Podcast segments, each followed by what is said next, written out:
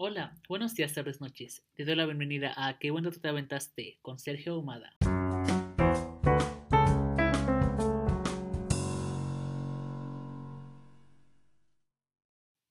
Hola, muy buenos días, tardes, noches. Bienvenidos a Qué bueno te aventaste con Sergio Humada.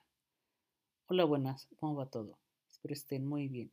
Y aquí nomás en el doceavo episodio de mi podcast donde hablaré sobre temas que me gustan y me parecen relevantes, a pesar de que nadie me preguntó. El día de hoy vamos a hablar de nada más ni nada menos que la historia detrás del orgullo LGBT. El Día Internacional del Orgullo LGBT, es decir, lesbiana, gay, bisexual y transexual, también conocido como Día del Orgullo Gay o simplemente del Orgullo, es una serie de eventos de cada año los colectivos LGBT celebran de forma pública para instar por la tolerancia y la igualdad de los gays, lesbianas, bisexuales, transexuales, etc. Tal celebración tiene lugar el 28 de junio, fecha en que se conmemoran los disturbios de Stonewall de 1969, que marcan el inicio del movimiento de liberación homosexual. La noción básica del orgullo LGBT consiste en que ninguna persona debe avergonzarse de lo que es, cualquiera sea su sexo, orientación sexual o identidad sexual. La idea que transmite el concepto del orgullo es la de una dignidad intrínseca de cada ser humano, que no debe verse afectada por su conducta ni orientación sexual. En tal sentido, se trata de dignidad LGBT. Y por esto mismo es que junio se considera el mes del orgullo, no solo el día. Pero ¿por qué junio? Pues como ya mencioné, el mes del orgullo LGBT inició por los famosos disturbios de Stonewall, los cuales consistieron en una serie de manifestaciones espontáneas y violentas contra una redada policial que tuvo lugar en la madrugada del 28 de junio de 1969 en el pub conocido como Stonewall Inn, del barrio neoyorquino de Greenwich Village. Frecuentemente se cita a estos disturbios como la primera ocasión en la historia de Estados Unidos en la que la comunidad LGBT luchó contra un sistema que perseguía a los homosexuales y son generalmente reconocidos como el catalizador del movimiento moderno pro derechos LGBT en Estados Unidos y en todo el mundo. Ahora, una lección de historia más profunda. Durante las décadas de 1950 y 1960, las personas LGBT estadounidenses iban a enfrentarse a un sistema legal hostil con los homosexuales. Bueno, en realidad en todo el mundo, pero bueno. Todos los estados del país estadounidense, a excepción de Illinois, penalizaban el sexo homosexual, consentido entre adultos en el ámbito privado con una multa ligera o llegar a pasar 5, 10 o 20 años, incluso toda su vida en prisión, así como encerrarlos en clínicas psiquiátricas donde les practicaban técnicas como la castración, la terapia emética, la hipnosis, la terapia de electroshock y las lobotomías, ya que éstas eran usadas por los psiquiatras para curar, entre comillas, a los homosexuales de sus deseos. Todo esto durante la década de 1950 y la de 1960. Los primeros grupos homófilos de Estados Unidos intentaron demostrar que las personas homosexuales podían insertarse en la sociedad y fomentaron una cultura de no confrontación entre homosexuales y heterosexuales.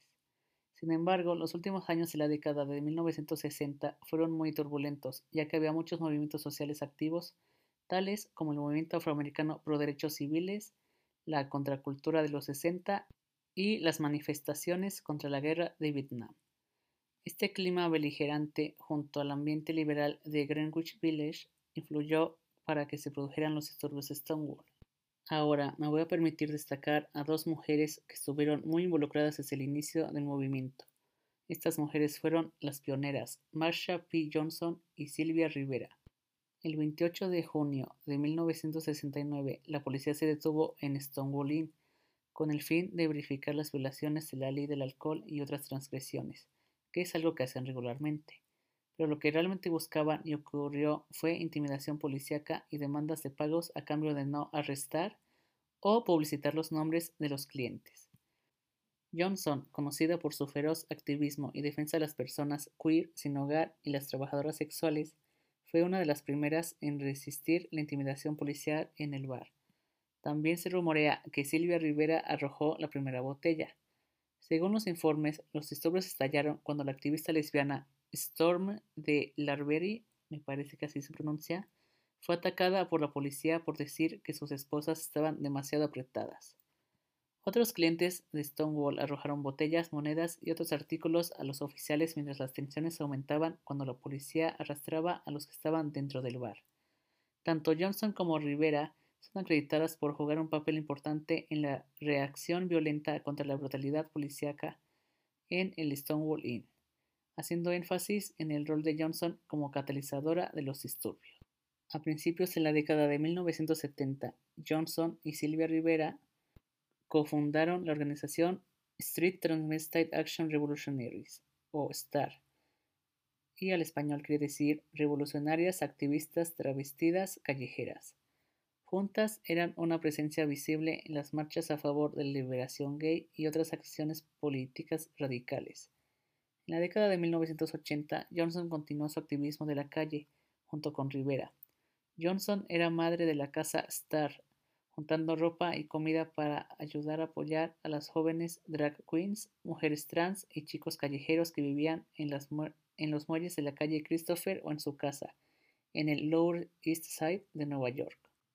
Actualmente hay diversos monumentos que guardan la memoria de estas grandes activistas pioneras en el movimiento LGBT. Por su parte, en México, durante los años 70 surgieron grupos como el Frente de Liberación Homosexual, el Frente Homosexual de Liberación Revolucionaria, el Grupo Lambda de Liberación Homosexual y OICABET, el movimiento lésbico feminista en México. Inspirados por los movimientos que combatían la represión del gobierno de la época, activistas de estos grupos realizaron la primera marcha del orgullo homosexual en México en junio de 1979, es decir, diez años después de los disturbios de Stonewall. En una época en la que la homosexualidad se consideraba de forma abrumadora un acto de inmoralidad criminal, una enfermedad o un trastorno emocional, estas personas valientes desafiaron los prejuicios, como la historia muestra, las marchas del orgullo LGBT siempre han sido una forma de rebelarse contra la represión del Estado, contra los prejuicios de la sociedad y a favor de la liberación de homosexuales, lesbianas, bisexuales, trans y demás personas queer. Aún así, hay quienes señalan que las marchas se han desvirtuado y que se han convertido en fiestas sin sentido, que dan vergüenza. Pero esto es un error. Las marchas del orgullo proveen algo que es indispensable para la comunidad LGBT, visibilidad. A diferencia de otras minorías, las personas LGBT hemos estado condenadas a vivir ocultas en la sombra, en lo que se conoce como el closet. Si una persona homosexual, lesbiana, bisexual, trans, etc., no asume su identidad en público, la sociedad y el gobierno le ignoran y le orillan a la marginación. Las marchas del orgullo son la oportunidad para demostrar que las personas LGBT somos un gran grupo con poder y con voluntad pero sobre todo que existimos y que tenemos el derecho a existir. Y hoy, tal vez más que nunca, es importante marchar para defender el progreso que hemos alcanzado.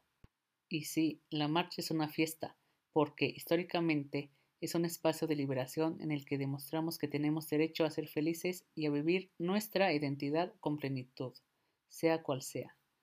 Quienes nos odian y discriminan quieren vernos reprimidos, infelices y ocultos.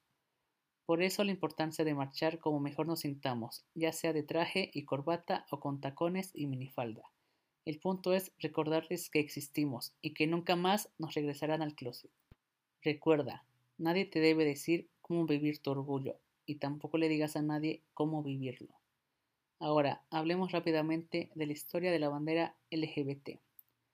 La famosa bandera del arco iris fue creada en San Francisco por el artista y activista Gilbert Baker a finales de los años 70, aunque ha tenido modificaciones a lo largo de los años. Antes de que existiera el diseño actual, que es el que está en la foto del episodio, los movimientos LGBT utilizaban un triángulo rosa, que es el que usaba Hitler durante la Segunda Guerra Mundial para marcar a las personas homosexuales en los campos de concentración. Conforme fueron creciendo los grupos, se hacía énfasis en la necesidad de crear un nuevo símbolo para identificar a la comunidad. Fue entonces cuando el activista Harvey Milk se preparaba para la marcha por el Día de la Libertad Gay, que se realizaría el 25 de junio de 1978. Milk acudió con Baker para que presentara una propuesta. El diseño original tenía ocho colores, rosa, rojo, naranja, amarillo, verde, turquesa, azul y morado. Cuando Harvey Milk fue asesinado el 27 de noviembre, la demanda por las banderas aumentó y las empresas textiles no tenían suficientes telas rosas, por lo que se quitó este color. Unos meses después, la bandera se empezó a colocar en los estandartes de San Francisco de manera vertical, pero la luz de los postes se confundía con el color turquesa, así que se decidió quitar otro color, y desde 1979 quedó en seis franjas. ¿Y qué significan estos colores? Bueno, algunas personas piensan que las franjas de la bandera gay representan a cada una de las orientaciones sexuales, pero Baker lo pensó de la siguiente manera.